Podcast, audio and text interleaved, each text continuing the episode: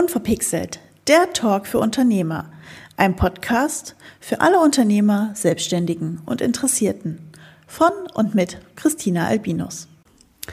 Hallo ihr Lieben, da sind wir wieder mit einer neuen Folge von Unverpixelt. Und vielleicht hört es der ein oder andere schon. Ich befinde mich heute nicht in meinem Büro. Ich habe mal wieder den Luxus, bei meinem Podcast-Gast vor Ort zu sein. Ich darf es verraten, wir sitzen heute im wunderschönen Gescher ja, ihr dürft das gerne auch googeln, weil die Hälfte von euch weiß bestimmt eh nicht, wo das ist. Und äh, darf heute Hallo vor dem anderen Mikro sagen zu. Julia Nuppenholt von Blossom Coaching. Hallo Julia, schön, dass du hier bist. Und wir müssen dazu sagen, du wärst eigentlich zwei. Eigentlich bin ich zwei. Ähm, eigentlich sind wir zwei. Ähm, heute leider spontan nicht dabei ist äh, meine herzallerliebste Geschäftspartnerin, Arbeitsehefrau und Freundin, ähm, die Sandra Bönning. Ähm, die sich heute leider entschuldigen lassen hat, entschuldigen muss, weil sie beruflich anderweitig gerade eingespannt ist. Ja, aber das ist ja vollkommen in Ordnung, denn wenn der Rubel rollt, dann rollt der Rubel. Genau so soll es doch sein. Sehr schön, liebe Julia. Dann kriegst du jetzt die drei verrückten Fragen logischerweise ganz alleine mhm. und musst schauen, wie du damit umgehen kannst. Yay! Frauenpower oder Female Empowerment? Female Empowerment.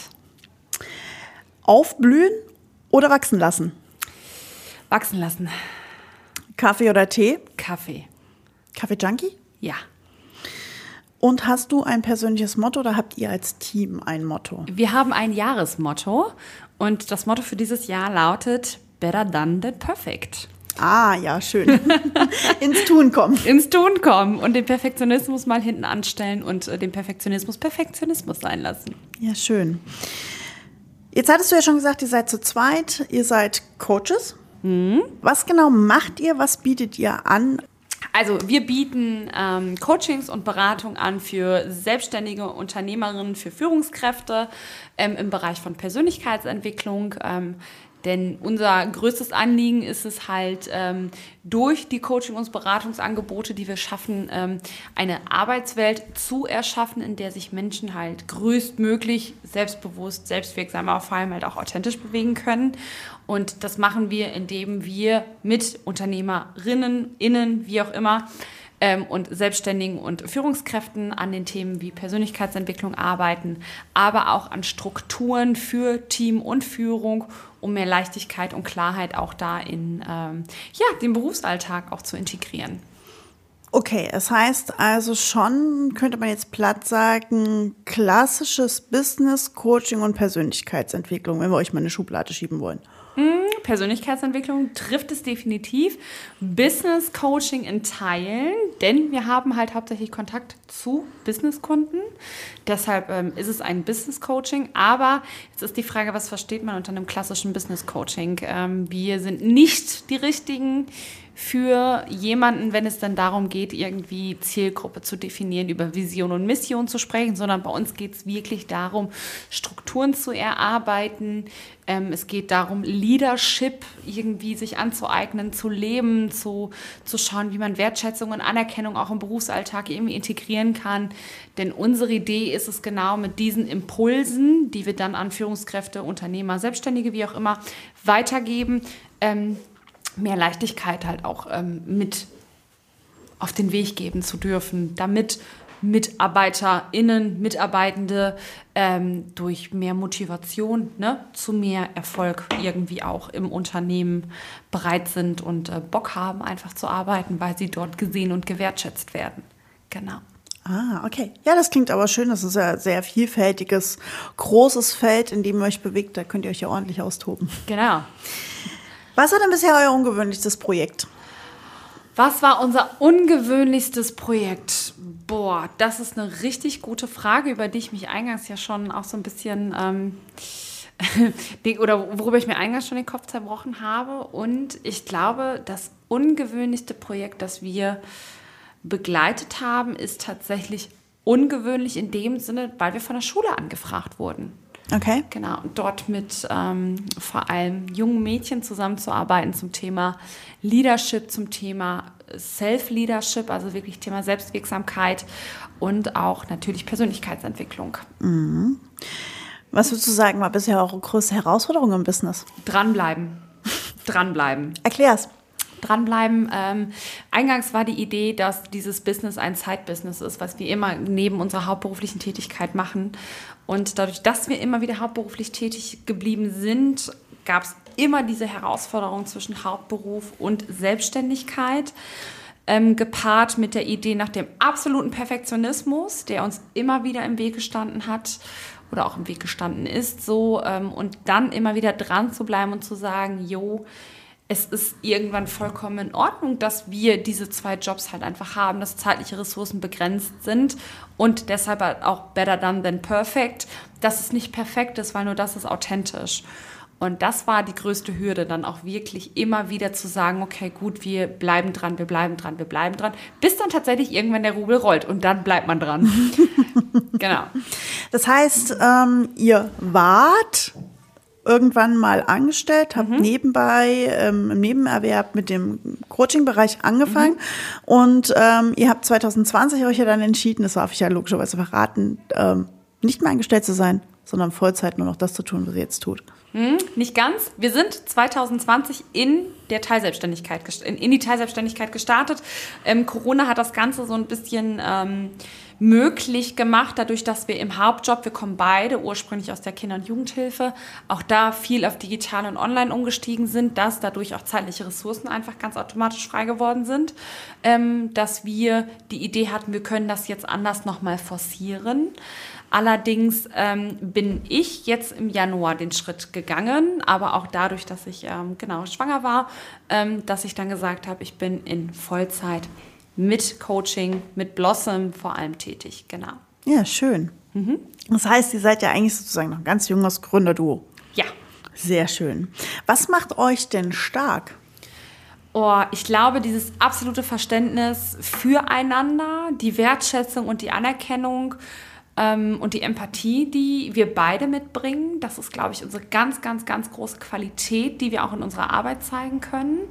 Ähm, und wir sind miteinander stark. Das ist das, was so unheimlich gut funktioniert bei uns. Das hat sich schon im Studium gezeigt. Wir, wenn wir zusammenarbeiten, kommen, also setzen wir gemeinsam so unfassbar geile Synergien frei, ähm, die wir, glaube ich, alleine manchmal gar nicht jeweils bei uns selbst abzapfen können oder anzapfen können. So. Und das ist, glaube ich, das, was uns besonders stark macht, dieses Miteinander zusammenarbeiten. Genau. Dieses Du quasi. Dieses Du, genau, und die Haltung, die wir leben. Ne? Also dieses, dass wir diese Haltung, die wir halt auch für unsere Selbstständigkeit haben, für unsere Klienten und Klientinnen, dass wir die auch füreinander leben und miteinander leben und ähm, auch nach außen hin tragen.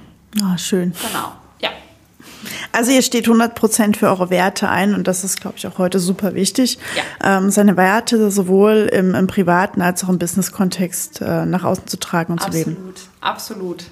Jetzt hast du schon äh, zwei, drei Schlagwörter gebracht, die mich sehr interessieren würden, da mal tiefer reinzugehen, weil das auch Schlagwörter sind, die sowieso gerade draußen sehr stark auch auf diversen Ebenen mhm. diskutiert, besprochen etc. werden. Das ist nämlich zum ersten das Schlagwort Leadership. Wunderbar. Was ist für euch Leadership ähm, definitorisch? Äh, Leadership, also definieren kann man das in ganz, ganz, ganz viele verschiedene Richtungen. Aber Leadership ist für uns Selbstverantwortung. Leadership ist Verantwortung zu, oder bedeutet für mich, für uns in Verantwortung zu gehen, Verantwortung zu übernehmen, für sich, für sein Handeln, für andere Menschen aber auch und in Führung zu gehen für sich und für andere Menschen, beruflich wie auch privat. Also ähm, Leadership ist halt nicht nur was für Führungskräfte, sondern Leadership ist etwas für jeden und für jede und auch in Verantwortung gehen und auch in Führung zu gehen. Beispiel die Rolle eines Vaters, die Rolle eines, einer Mutter. Das ist man auch jüngst Führungskraft zu Hause. Ne? Auch da geht man in Führung und ähm, sorgt dafür, dass Verantwortung übernommen wird, dass man der Verantwortung gerecht wird, damit halt auch äh, tatsächlich Alltag da, Familienalltag stattfinden kann. Mhm. Und äh, Leadership ist für uns, für mich das Synonym für Verantwortung. Okay, das wäre jetzt meine Frage gewesen. Ist es für euch ein, ein übertragenen Sinne Verantwortung, sowohl für sich als auch vielleicht im Business-Kontext für mhm. die Kollegen, Mitarbeiter, das Team, wie auch immer? Ich bin mir sicher, dass Sandra das noch anders definieren würde, aber für mich ist es das. Mhm. Genau. Mhm. Ja gut, wir haben heute nur dich, dann genau. muss Sandra das nächste Mal fragen. ähm, du hast parallel noch einen zweiten Begriff, der ganz eng dazu gehört, mit äh, erwähnt, äh, Self-Leadership, ähm, dieses Selbstführen. Unterscheiden sich für dich diese Begriffe? Wie spielen sie zusammen? Mm. Oh, man könnte jetzt sagen, dass man das natürlich auch synonym verwenden kann, gerade wenn wir irgendwie von, von Verantwortung sprechen und Verantwortungübernahme, also wenn wir davon sprechen.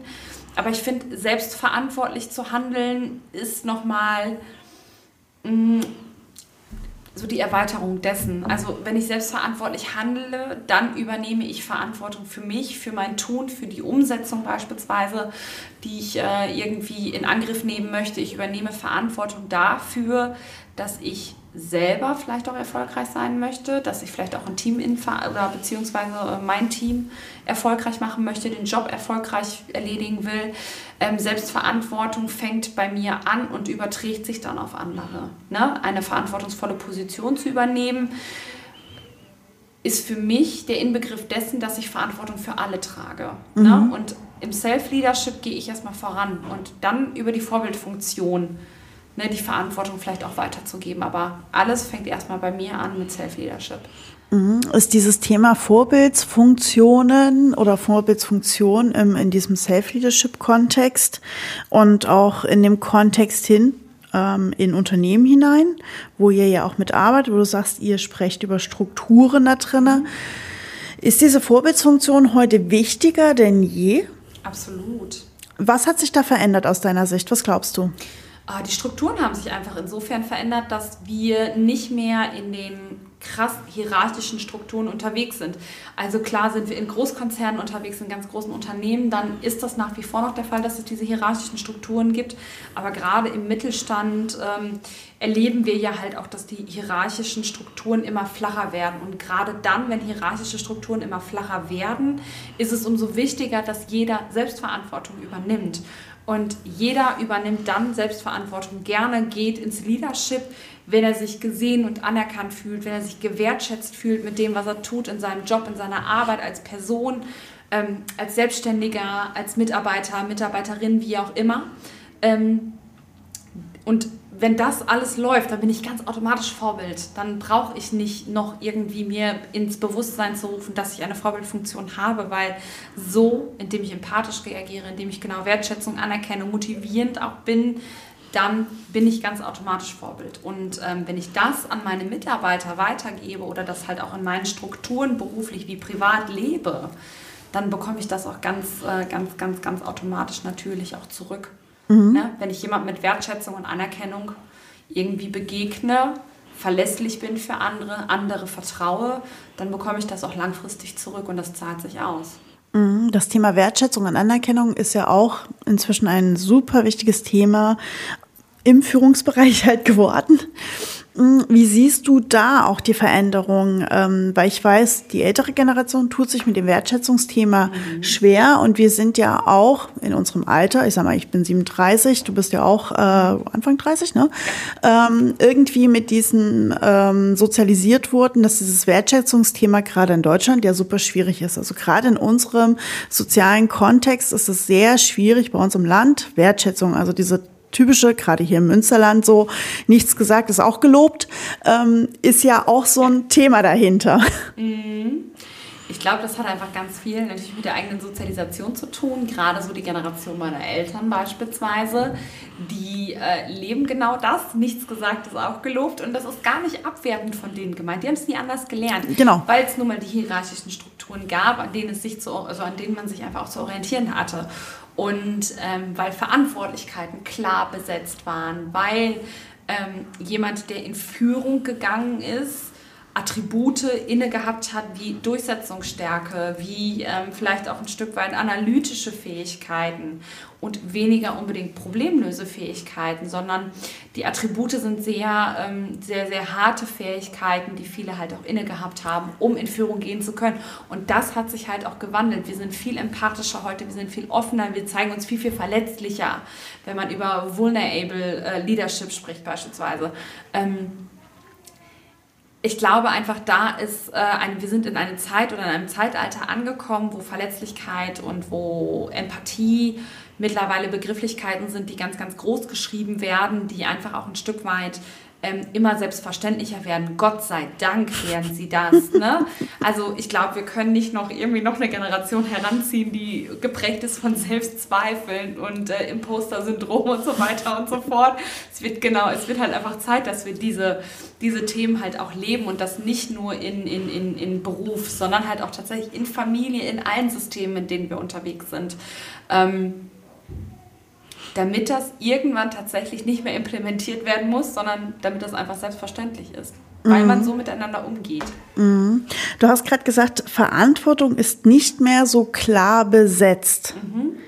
Warum ist Verantwortung heute nicht mehr so klar besetzt? Auf der einen Seite reden wir ja darüber, oder sprichst du auch darüber, dass wir sagen, ähm, wir werden viel empathischer, ähm, fühlender, auf eine andere Ebene quasi, mehr Wertschätzung, mehr Anerkennung wird gegeben. Aber wieso ist dann das Thema äh, der Verantwortung inzwischen unklarer besetzt? Es ist unklarer besetzt. Oh, es ist vielleicht nicht der günstigste Ausdruck gerade gewesen oder der günstigste Wortwahl, die ich dafür gewählt habe. Ähm, Verantwortung ist einfach nicht mehr nur bei einer Person. Ne? Dadurch, dass wir gerade im Thema Mittelstand flachere Hierarchien haben, ist Verantwortung auf viele Hüte verteilt, auf viele Schultern verteilt, weil Last trägt sich halt auch auf vielen Schultern einfach einfacher. Mhm. Ne? Und dadurch, dass Verantwortung, verschiedene Menschen verschiedene Verantwortung innehaben für verschiedene Themen, zu verschiedenen Ansprech- ähm, ähm, oder zu verschiedenen ähm, ähm, ähm Anlässen ansprechbar sind, ist Verantwortung vielleicht manchmal tatsächlich nicht klar, weil Strukturen nicht immer so unbedingt klar sind, aber es ist nicht mehr federführend, nur die eine Person, die mit jedem Thema anzusprechen ist. Mhm. Das meine ich damit, wenn wir, mhm. natürlich haben wir eine Führungskraft, die hat immer zum, am Ende hat die immer den Hut auf, dafür ist die Führungskraft. Aber es gibt trotzdem immer wieder Teilbereiche, die ja jetzt auch outgesourced werden an andere Mitarbeitende. Mhm. Ist es das auch dieses Schlagwort, ähm, was gerade in, in diesem New Work-Thema und in diesem Modern Work-Thema agiert, dieses agile Arbeiten, agiler Teams? Ist das was, wo ihr sagt, das sind auch Strukturen, mit denen ihr euch beschäftigt, die daraus folgen? Durchaus durchaus. Ähm, wobei man natürlich auch mal gut gucken muss, ist das was für jedes Team? Ne? Also auch nicht jedes Team kann mit so einem agilen Modell halt auch umgehen. Ne? Die Frage ist immer, wie selbstverantwortlich ist das Team? Ich habe mit, bereits mit Teams zusammengearbeitet, bei denen das agile Modell einfach ganz wunderbar funktioniert hat. Die waren sich ihrer Verantwortung bewusst konnten sich aufeinander, miteinander irgendwie verlassen. Da war auch die Struktur klar, wer hat am Ende den Hut auf, wer ist für welches Thema zuständig. Ähm, und alle konnten sich darauf verlassen, ohne dass es einer ausgenutzt hat. Mhm. Müssen wir das aber vielleicht auch lernen oder ähm, auch der nächsten Generation mitgeben, das Verantwortungsthema? Jetzt greife ich mal ganz tief in die Schublade der Vorurteile, weil mhm. Generation Z wird ja schon gesagt, dass sie sich ganz schön faul auf die Haut legt, am liebsten gar keine Verantwortung haben möchte auch, also viel dieses Thema auch von sich wegschiebt. Ich meine, ich habe da auch meine Meinung zu, aber das ist ja das, was man auch so von außen hört. Sie haben keine Lust auf Verantwortung, wollen nicht dafür einstehen, aber auf der anderen Seite wirft man ihnen irgendwie vor, bei Fridays for Future auf die Straße zu gehen, wo sie ja wiederum Verantwortung sich geben lassen wollen. Mhm. ja, ich finde, das ist ja auch so mit der Jugend von heute der Widerspruch in sich. Ähm, ganz, ganz, ganz sensibles Thema, zu dem ich so unfassbar viel sagen könnte. Ähm, weil also, selbst in der Bibel wurde schon über die Jugend von heute gesprochen und ich glaube, jede Generation hat ihre Jugend von heute. Ja. Ähm, wie jede Generation eine Generation hat, die irgendwie in deren Augen nicht genug Verantwortung trägt. Und ja, man siehe da, wo wir stehen, irgendwie hat es funktioniert. Irgendwie sind sie doch noch alle durchgekommen und irgendwie haben alle irgendwie noch geschafft, über das Jugendlichsein auch hinaus Verantwortung zu übernehmen. Und ich finde das großartig, dass jugendliche Kinder freitags auf die Straße gehen und sagen, hey Leute, wir wollen Verantwortung übernehmen. Mhm. Lasst uns. Mhm. Okay, also es ist wahrscheinlich wirklich nur ein Thema, dass Sie aktuell an einigen Stellen noch keine Verantwortung übernehmen wollen, vielleicht auch können. Um, ähm, und dann äh, gucken wir noch mal in 10, 15 Jahren auf diese Generation und ich behaupte, dann sieht das anders aus. Äh, ganz bestimmt.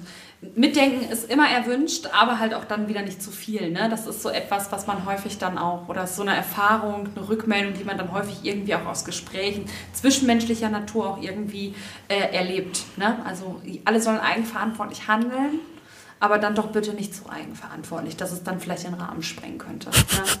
Okay. Bloß nicht so individuell. Ne? Ja, das ist ja, glaube ich, auch die große Herausforderung, vor denen die ganzen Unternehmen, auch die Führungskräfte stehen. Da gibt es halt eine Generation, wir, Generation Y, die ständig sagt, ey, warum, warum, warum, warum? Also dieses extreme Mitdenken, Hinterfragen ja impliziert hat und die Führungskraft oben drüber sich denkt, oh Gott, hör endlich auf zu fragen. Ja, aber ich finde das großartig, dass die Jugend von heute die Idee hat, hinterfragen zu wollen und nicht mehr blind links irgendwie einer Führungskraft hinterher rennt und sagt, ich mache den Auftrag XYZ. Natürlich ist es wichtig, dass sie den Auftrag ausführen, wenn deine Führungskraft dir sagt, du musst jetzt das und das und das erledigen, weil das wichtig ist. Aber das funktioniert auch, wenn eine Sinnhaftigkeit da ist, wenn jemand weiß, ein Mitarbeiter, eine Mitarbeiterin weiß, wieso, weshalb, warum muss ich das denn tun? Ähm, vielleicht auch den Mehrwert im Unternehmen sieht, den Mehrwert in der Arbeit sieht, sich gesehen, wertgeschätzt, anerkannt fühlt ähm, und selbst Mehrwert erlebt in der Arbeit. Wenn das alles gegeben ist, dann kann ich auch zehnmal fragen, wieso. Ich werde eine Antwort bekommen und die Antwort ist okay. Und mit dieser Antwort kann ich dann wiederum arbeiten. Sehe ich keinen Sinn in meiner Arbeit, sehe ich keinen Mehrwert im Unternehmen, erkenne ich vielleicht auch irgendwie den Benefit nicht, den mir vielleicht auch mein, mein Unternehmen oder die Firma, in der ich tätig bin, irgendwie auch ähm, zur Verfügung stellt. Und damit meine ich jetzt kein Jobbike, ne? sondern so einen persönlichen Benefit, ein cooles Team, nette Leute, ne? dass man irgendwie ähm, da einen, guten, einen guten Austausch hat, eine gute Teamkultur, eine kollegiale Struktur. Wenn ich diesen Mehrwert habe, dann funktioniert das auch auf der anderen Ebene der Produktivität. Aber es gibt dieses Prinzip, wo man immer von People, von Product und Profit spricht. People muss erstmal irgendwie, muss funktionieren, damit wir auch über Product und Profit sprechen können. Ne? Denn wenn dieses Zwischenmenschliche nicht funktioniert und ich nicht diesen Mehrwert in meiner Arbeit sehe und in meinem Arbeitsumfeld erkenne, ja, dann mache ich auch kein gutes Produkt, weil ich meine Arbeit scheiße finde, weil ich mein Arbeitsumfeld scheiße finde. Ähm, und das Gleiche ist, ähm, wir machen keinen Profit in meinem Unternehmen oder wir machen keinen Profit im, im, im Handwerk, wie auch immer, wenn das Produkt scheiße ist. Also deswegen, ja. die sollen alle mal ruhig bitte fragen, wieso, weshalb, warum. Ne, wieso müssen wir das machen? Die Frage ist ja, wieso wird das immer bewertet, dass jemand nach einem Sinn fragt, nach einem Grund fragt, nach dem Wieso fragt? Ja, die Frage stelle ich mal zurück. Warum ist das so? Ja, warum ist das so, dass das bewertet wird? Ähm, gute Frage. warum wird das so bewertet? Ähm, ist es vielleicht einfach, weil ähm, die vorige Generation, wir holen heute viele Plattitüten raus. Ich bin, äh, aber es ist vollkommen in Ordnung, weil umso tiefer kann man in die Themen ja reinrutschen. Ähm, teilweise in Anführungsstrichen stumpf akzeptiert hat? Oder ist es tatsächlich einfach, dass ähm, auch durch die Veränderung der Gesellschaft, der Medienkonsum, wir über viel, viel mehr Wissen auch verfügen und deswegen einfach viel mehr hinterfragen? Ich glaube, das hat beides. Das hat so etwas von beidem. Wir waren damals nicht in der Position, beziehungsweise ich bleibe mal bei der Generation meiner Eltern. Die waren damals nicht in der Position zu sagen, ich möchte jetzt Schlosser werden und das Unternehmen ist 30 Kilometer weit weg und ich möchte mich gerne verwirklichen. Ähm, also fahre ich mit dem Rad oder mit dem Roller oder wie auch immer mit der Mofa 30 Kilometer weit in die nächstgrößere Stadt, um meinen Traumberuf zu lernen. Das war damals nicht möglich. Mein Vater wollte Schlosser werden. Mhm. So, ist er aber nie geworden. Er ist Maurer geworden, weil er vom Bekannten, des Bekannten einen Ausbildungsplatz in deren Unternehmen bekommen hat. Und ich glaube, wenn man so in diese Strukturen auch schon reingesteckt wird, es steckte ja immer die beste Absicht dahinter, das Kind unterzubekommen, damit das Kind eine Ausbildung, eine Klar. solide Ausbildung machen kann. Ne, die Absicht dahinter war ja immer eine gute. Deswegen, ich will das gar nicht alles verteufeln, wie das früher gelaufen ist. Um Gottes mm -mm. Willen, die Absicht dahinter war gut. Ähm, aber dieser, diese, diese Idee von Individualismus ist da ja gar nicht so gegeben gewesen. Man hat das bekommen und, nee, beziehungsweise man hat das gemacht, was man bekommen hat. Und ich glaube, dass es damit schon verloren gegangen ist. Gut, das ist jetzt auch noch ein bisschen ähm, durch den aktuellen Arbeitsmarkt ähm, noch ein bisschen leichter ja auch geworden zu sagen, hey, ich kann wahrscheinlich wirklich auch genau das machen, worauf ich Lust habe, weil, ah. A, ähm, was habe ich jetzt gelesen, in der IT-Branche über 137.000 Stellen unbesetzt in Deutschland sind. Also wenn die IT möchte, hey ho, let's go. Aber ähm, auch das Thema Ausbildung, es sind massig Plätze frei, etc., etc. Es zieht sich aber alle Ebenen hinweg. Ja, wir werden an den Punkt kommen, dass sich Unternehmen und Firmen bei Auszubildenden und Mitarbeiter, Mitarbeiterinnen bewerben werden. Da sind wir ja teilweise schon. Genau. Und ich glaube, dass das langfristig noch in eine andere, also noch, noch extremer werden wird müssen wir dann, um einfach mal ein bisschen den Bogen zum Anfang zu schließen, da auch das Thema Leadership, Schrägstrich würde gerne mehr den Begriff der Wertschätzung Anerkennung ähm, verändern, dass wir sagen, ähm, wir müssen alle auch mal wieder anerkennen, was in den verschiedenen Berufen geleistet wird, ähm, weil das ja auch oft durch früheres schlechtes Führungsverhalten in manchen Sparten ähm, tatsächlich ja auch ein schlechtes Bild in die Berufsbilder gegeben hat. Mhm. Mhm.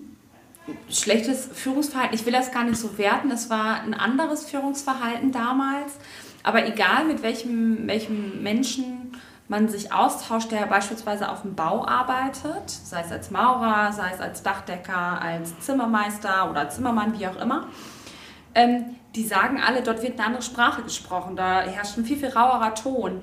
Ähm, ja, ganz bestimmt. Ich weiß nicht, ob das meine Art nee, wäre zu arbeiten, ja. wenn ich ganz Tag nur von oben angeschissen werde.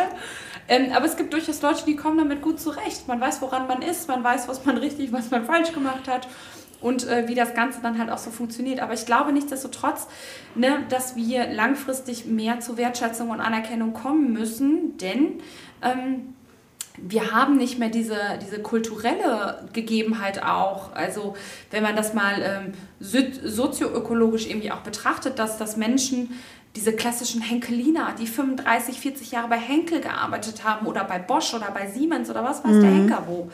Der, diese, diese Strukturen haben wir nicht mehr. Es ist mittlerweile ja auch durch den Arbeitgeber, also egal wer Arbeitgeber ist, immer mehr gewünscht gewesen, dass man möglichst viel Erfahrung gesammelt hat. Und, die und divers, wenn möglich. Bitte? Divers, wenn möglich genau, Erfahrung. Genau, divers, äh, absolut. Ne? Genau, divers, äh, ja. Aber halt auch natürlich möglichst jung, möglichst viel und sich dann natürlich an dieses eine Unternehmen, bei dem man irgendwie gerne ankommen möchte, wo man gerade sich beworben hat, da soll man dann bitte auch lange bleiben, damit sich die Einarbeitung auch gelohnt hat. Und das Invest, was man damit ja auch eingeht, wenn man jemanden neu anstellt. Ähm, und wir sind da mittlerweile zu so Ideen gekommen, die ja in Teilen gar nicht realistisch sind. 25 Jahre zu sein, irgendwie drei Festanstellungen, jeweils zwei Jahre gehabt zu haben, Ausbildung, Studium, ne, alles das muss gegeben sein, damit ich mich beispielsweise auf die Stelle äh, irgendwie bewerben kann. Ähm, eine Bekannte von mir hat sich beworben auf einen Ausbildungsplatz, die ist 18 ähm, bei einer Versicherung. Also was die für einen Marathon durchlaufen hat, um diesen Ausbildungsplatz bei einer Versicherung zu bekommen. Ich frage mich ganz ehrlich, wie hoch muss eine Hürde denn sein? Ja, vor allem in einem, in einem Bereich oder auch bei den Versicherungen weiß ich, auf der einen Seite krähen sie alle danach, dass sie keine Azubis finden. Ja, aber wie denn auch?